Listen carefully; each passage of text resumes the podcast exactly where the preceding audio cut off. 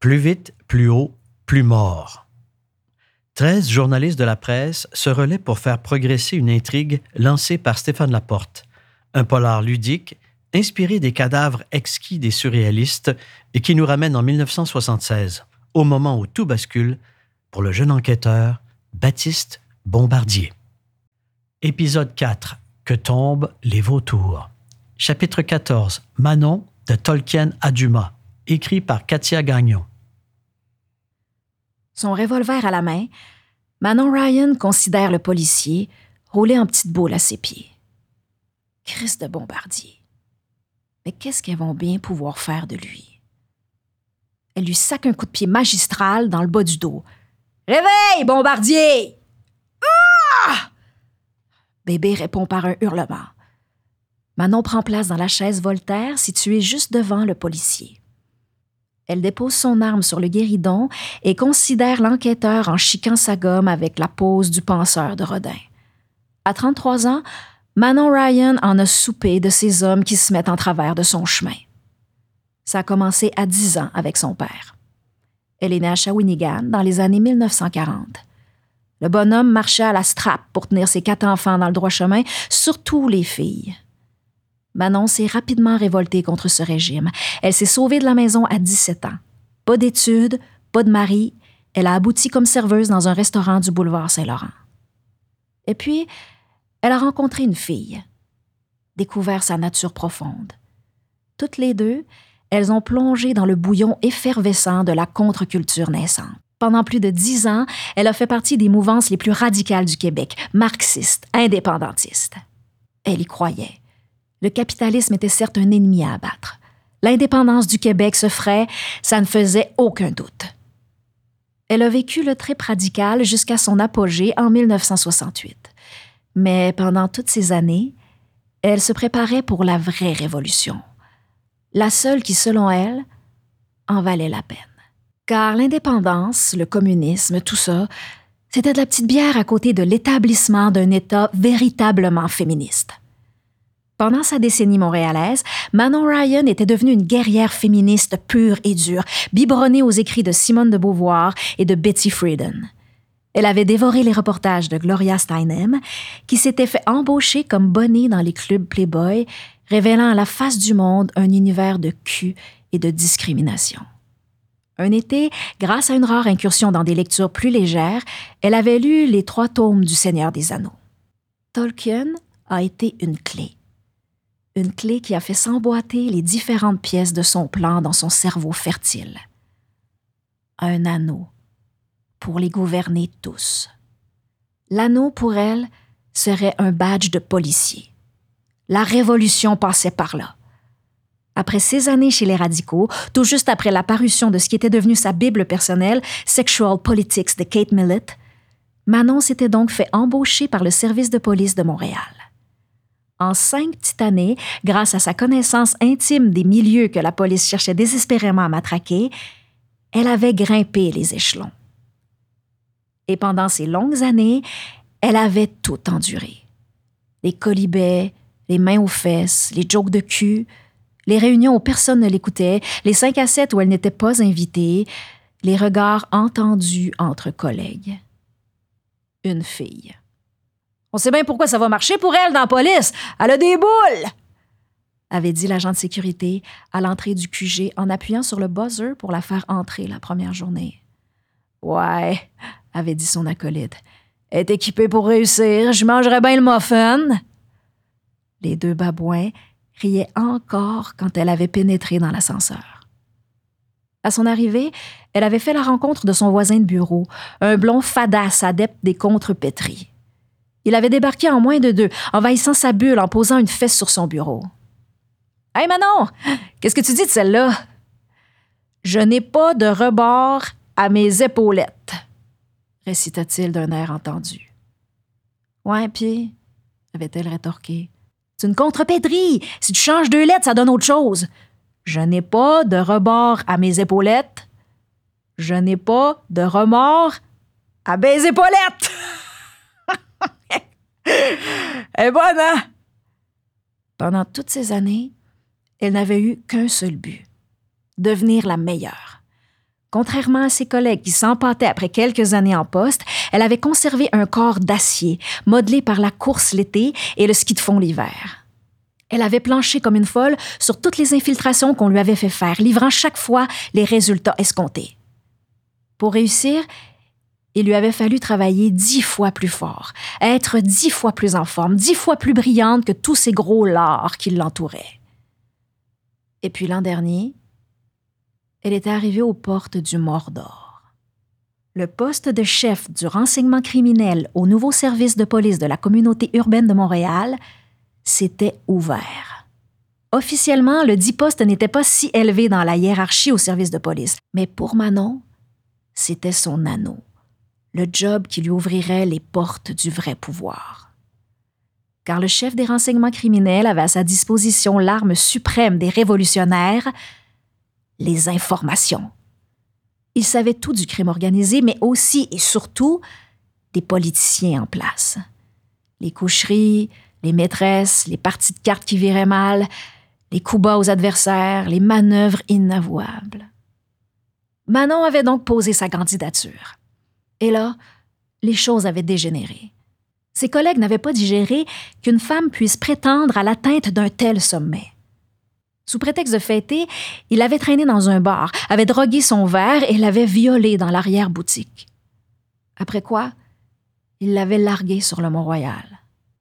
Retire ta candidature pour le poste, ma belle Manon.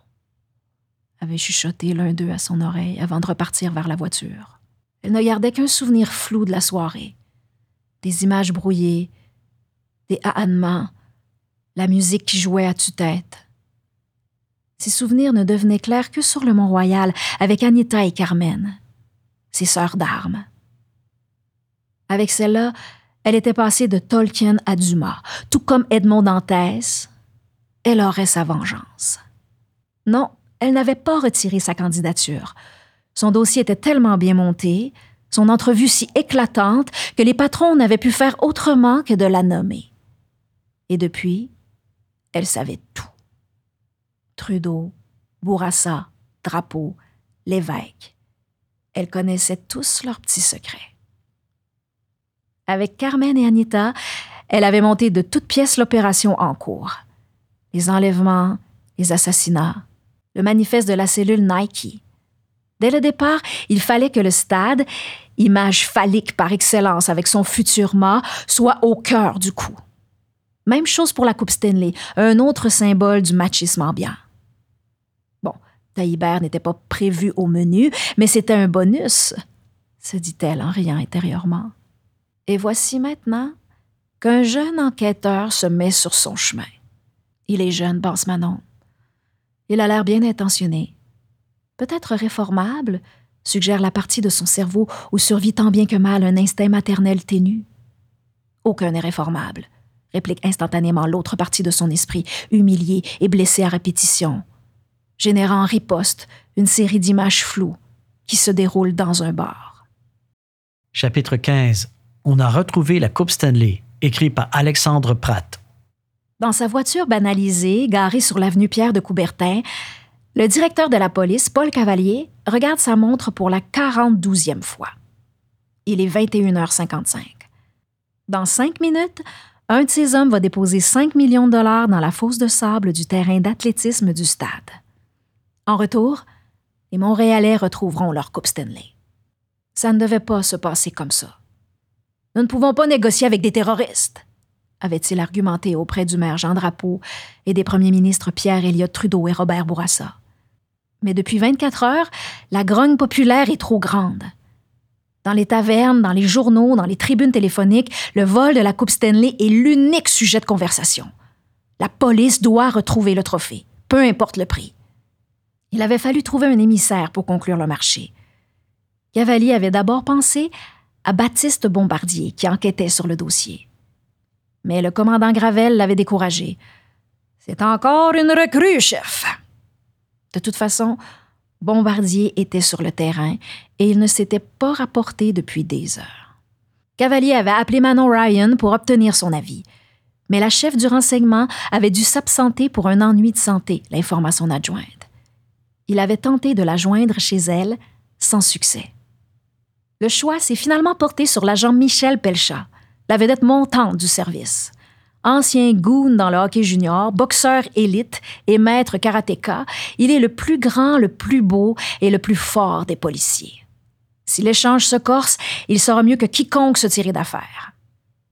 À 21h56, Pelcha se présente à l'entrée principale du stade olympique avec une valise orange remplie d'argent. La porte est déjà ouverte.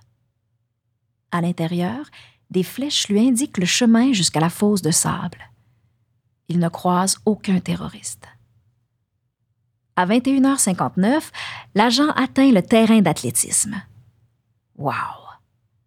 C'est la première fois qu'il voit le stade de l'intérieur. Même dans l'obscurité, c'est magnifique, majestueux, éléphantesque, plus grand que tout ce qu'il s'est imaginé en se préparant pour cette opération. Un cri soudain projeté dans un porte-voix, le ramène sur le plancher des vaches. Hey, le cochon! Enlève ton pantalon! Cette voix, c'est celle de Carmen Courtois. Elle veut s'assurer que Pelcha n'est pas armé. L'agent tente de la repérer dans le noir. Sans succès. Il enlève son pantalon. C'est beau! Maintenant, mets la valise dans le cart de golf à côté du pit de sable. Michel Pelcha obéit. Là, tu te mets à terre, puis tu te bouges pas. Compris? Compris, répond-il. Il, n'est pas certain que l'écho a porté sa voix jusqu'à la terroriste. Carmen et son compagnon d'armes, Marteau Chiquan, sortent de leur cachette et montent dans la voiturette. Ils doivent faire vite. Carmen a juste le temps de mettre une main dans la valise. Elle sent les billets. Beaucoup, beaucoup, beaucoup de billets. Mon doux Seigneur Jésus, marmonne-t-elle. Le féminisme, c'est bien, le marxisme et la souveraineté aussi. Mais contrairement à Anita Bling et Manon Ryan, Carmen Courtois, elle, est surtout motivée par l'argent. Ce coup spectaculaire va enfin la libérer de sa vie de grosse misère. Là, mon gros porc, tu vas compter jusqu'à 10.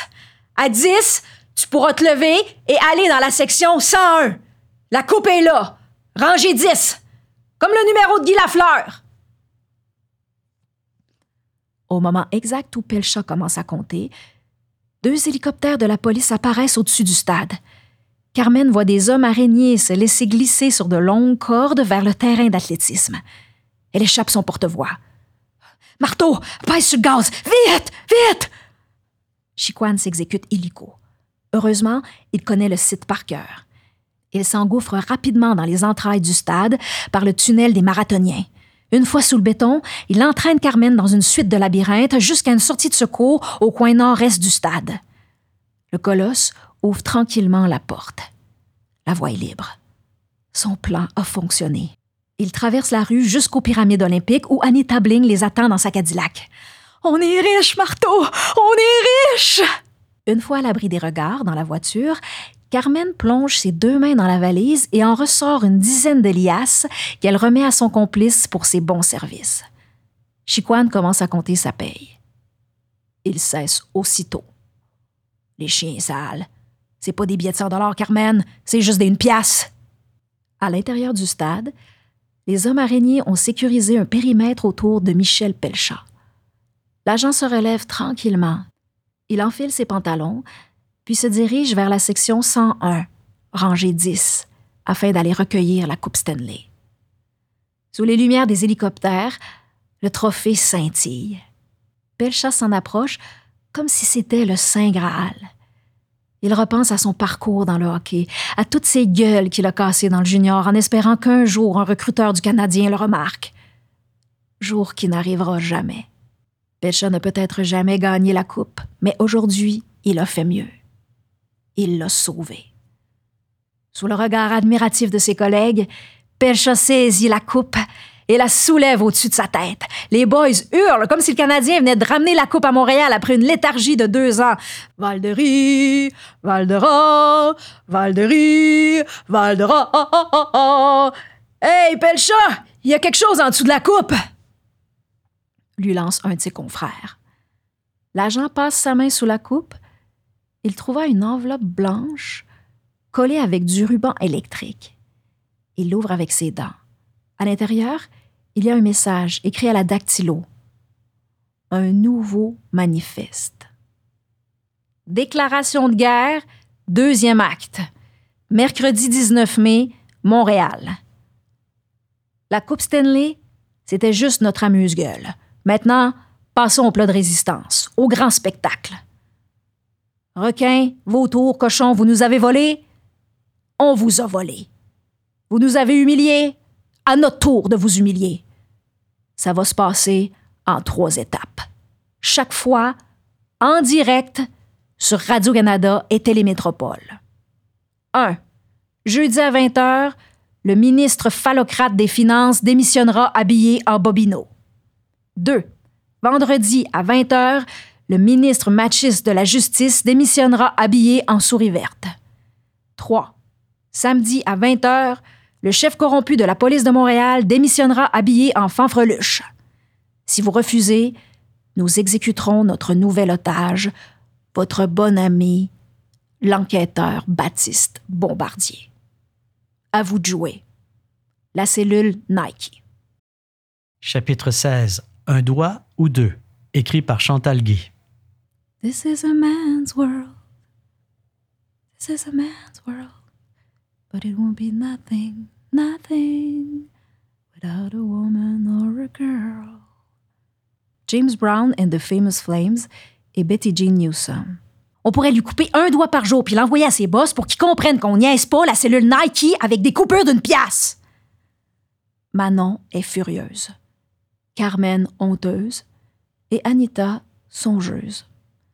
L'argent de la rançon de la Coupe Stanley était essentiel pour financer le coup contre le stade pendant les Jeux olympiques et Carmen, éblouie par les liasses, est partie avec Chiquan sans vérifier la teneur des billets.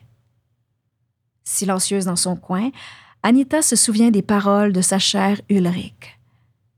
S'il y a un endroit au monde où la révolution féministe peut éclater, c'est bien au Québec. Elle n'avait pas évalué l'obstacle de la pauvreté de ce terreau fertile. Non seulement elles ont reçu des pinottes, mais elles ont aussi laissé aller la Coupe Stanley, symbole même de la virilité sportive de la nation, qui vaut bien plus que Baptiste Bombardier, ce petit enquêteur débutant au nombril pas sec qui doit patiner sur les bottines avec ses souliers patoffes. Le trio révolutionnaire regarde Baptiste Bombardier, ligoté sur une chaise, dans le backstore de la Grange à Séraphin, populaire disco grange selon la nouvelle tendance, qui a ouvert ses portes en 1970 rue Amherst. Richard La Jeunesse, le producteur véreux, a des parts dans l'établissement et a prêté ses clés à Carmen pour un de ses films érotiques. Il va falloir transférer bientôt. La grange va ouvrir dans quelques heures, dit Carmen, qui pense à la planque de cinq canutes.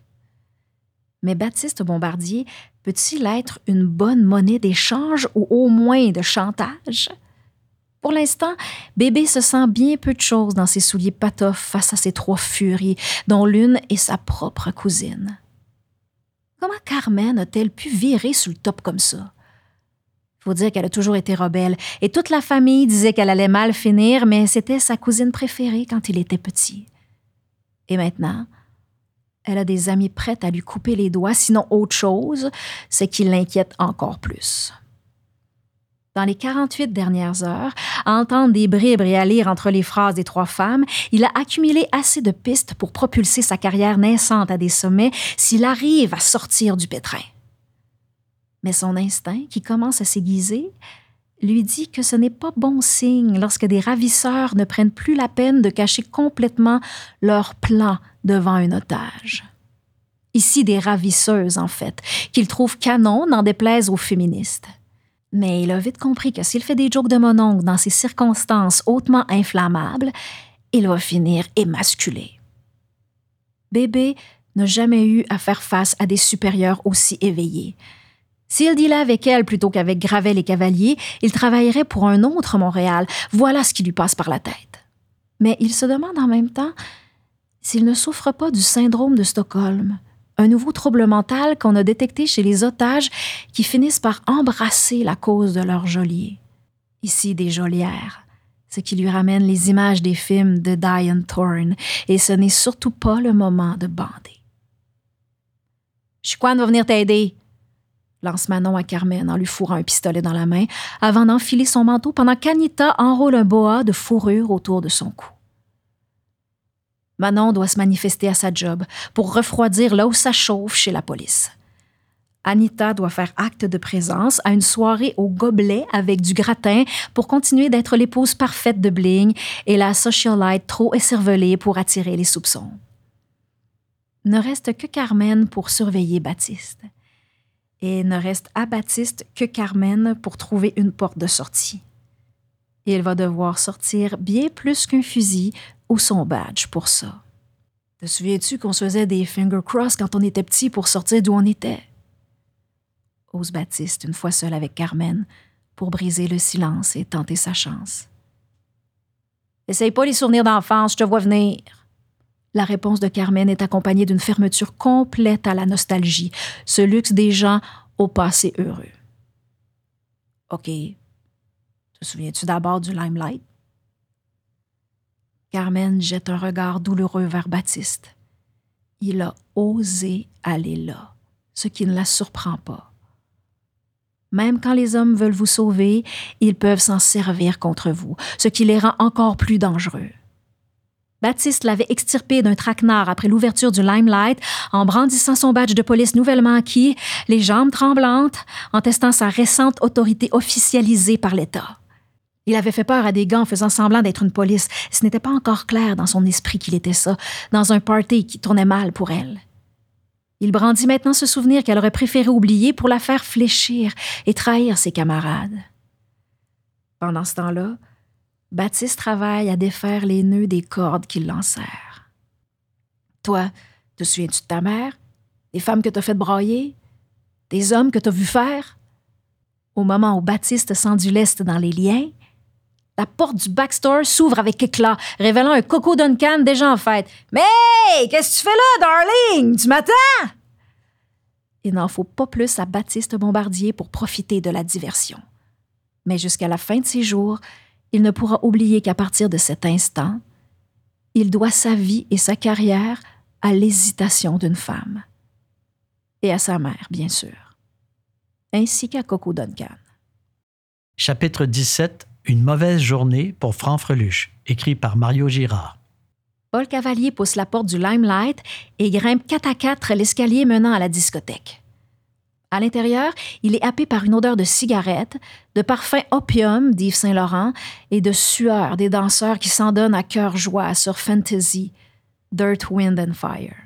Son regard balaye plusieurs fois l'immense salle et ses nombreux bars. Il est minuit trente. L'endroit est déjà bien rempli pour un mercredi soir. Il repère Bernard Como. Débarrassé de sa cravate, le bouillant chef de cabinet de Robert Bourassa est assis au bar central. Cavalier va directement vers lui. Qu'est-ce que tu fais là? demande Como. Je suis venu te voir. Faut que je te parle, c'est urgent. Cavalier n'est pas d'humeur à danser, encore moins à draguer les jolies filles. Mais comment tu as su que j'étais ici? S'exclame Como, qui n'en est visiblement pas à son premier scotch. Chaque fois que le premier ministre est à Montréal, c'est ton spot de fin de soirée. Je sais ça. Tu veux boire quelque chose? ajoute Como, surpris par l'apparition du chef de la police de Montréal. La belle Jojo va s'occuper de toi. Joanne Boulanger, barmaid étoile du Limelight, s'approche des deux hommes. Une cinquante pour moi, siffle Cavalier. Le patron du SPCUM, sort un bout de papier plié en deux. Il le glisse vers Como. Ce dernier se met à le lire. Cavalier lui laisse quelques secondes. Deux Beach Margarita, un Porn Star Martini, un Godfather, puis un Black Russian, crie un serveur pressé à Joanne. Le regard de Paul Cavalier est attiré par un groupe très bruyant installé dans la section VIP. C'est en fait un grand sofa en forme de L entouré de balustrades. On met cette zone à la disposition des personnalités locales afin qu'elle soit bien en vue. Cavalier reconnaît Daniel Ouimette, Céline Lemez, Alain Monpetit et le coiffeur Alvaro, entouré d'une bande de wannabes bien fringués et coiffés. Il ne manque que Coco Duncan pour compléter le tableau, pense Cavalier. C'est quoi cette affaire-là? dit Como qui vient de terminer la lecture du manifeste et de ses demandes. Ils veulent que Fernand Lalonde aille démissionner en direct à télévision habillé en souris verte ils sont malades dans la tête. Non, mais tu vois que la jupette, les collants, puis les grosses oreilles à côté de Bernard de Rome. on peut envoyer Oswald Parent puis Gérard Lévesque déguisé en grugeot et délicat en caillette, sacrament. Calme-toi, dit Cavalier. Ah, le premier ministre essaie de sortir le drapeau du trou, puis laisse-moi dire qu'il paye pour ça. L'évêque regarde ça en se frottant les mains. Trudeau traite le premier ministre de mangeux de hot dog puis nous force à négocier. Puis pendant ce temps-là, il y a une bande de petits morveux qui veut faire une édition spéciale de la boîte aux surprises au téléjournal. Hey, ça va pas bien notre affaire, ça va pas bien. Écoute, on a un plan, dit Cavalier Como, pensant stopper son envolée. C'est pour ça que je suis venu te rencontrer. Non, c'est toi qui vas m'écouter. Jusque-là, on vous a cru quand tu nous as dit qu'on était en face d'une bande de plaisantins. On a vraiment pensé que la Coupe Stanley, c'était une joke. L'article d'Auger a pas réussi à convaincre le public que c'était vraiment sérieux, mais là, il manquera pas son coup. Toi puis ta gang, vous êtes en train de perdre le contrôle. Bernard, tu viens de le dire, le gouvernement est sur une pente raide. Montréal va être le centre d'attraction de toute la planète. C'est vrai que c'est des petits morveux, mais ils nous font chier quand même. On les a eus avec la coupe, ils se sont retrouvés avec 50 000 au lieu de 5 millions. Ils sont sans doute pompés, mais je suis sûr qu'on peut encore neutraliser ça. Je te demande 48 heures. Toutes mes équipes sont là-dessus. Les démissions qui demandent, on répond pas à ça. J'ai un plan. 48 heures, puis on les trouve. Fais-moi confiance. Bernard Como prend une grande respiration et fixe son verre. Un Mary Widow, trois Paradise, deux Bradard et un Slow Gin Fizz, hurle une serveuse à Joanne. OK, 48 heures, pas une seconde de plus, dit Como. Tu règles ça sans faire de vagues. Je réunis le cabinet à la première heure demain matin pour le mettre au courant. Cavalier, écoute-moi bien t'es mieux de pas me mettre dans la marde. Sinon, c'est devant Bourassa que tu vas te retrouver en bien en fanfreluche, compris? Como vide son verre de scotch d'une traite et quitte le limelight. Il emprunte l'escalier au rez-de-chaussée. Il regarde autour de lui pour s'assurer qu'aucune connaissance ne se trouve dans les parages. Il s'arrête devant la porte du jardin, l'autre discothèque du complexe de la rue Stanley. À l'entrée, un panneau indique Pour hommes seulement. Pendant quelques secondes, le chef de cabinet est rongé par l'envie d'y pénétrer. C'est ce qu'il a l'habitude de faire quand il est dans la métropole. Il fait demi-tour et se dirige plutôt vers le parking. Resté seul au bar, Paul Cavalier songe à son plan et à ses petites crapules. Sans doute un groupe de jeunes barbus déçus de n'avoir pu participer à la crise d'octobre. Il pense surtout à Baptiste Bombardier qui leur sert de monnaie d'échange. Cavalier aime ce jeune inspecteur. Dès leur première rencontre, il a senti que ce gars a tout ce qu'il fallait pour faire ce métier. Cavalier regrette tout à coup d'avoir été parfois trop dur avec lui. Une autre bière? demande Joanne. Merci, il faut que je file, répond-il. Cavalier glisse son paquet de Craveney dans sa poche et quitte le limelight. Dehors, des clients font la file pour entrer. Au volant de sa voiture, le chef de police de Montréal conduit comme un automate. Ses pensées le ramènent ailleurs. Il voit le corps de Baptiste Bombardier ensanglanté. Il imagine l'énorme scandale de cette affaire. Il se voit mis à l'écart, malheureux pour le reste de ses jours. Où est-ce qu'on trouve ça, un costume de fanfreluche? Se demande-t-il.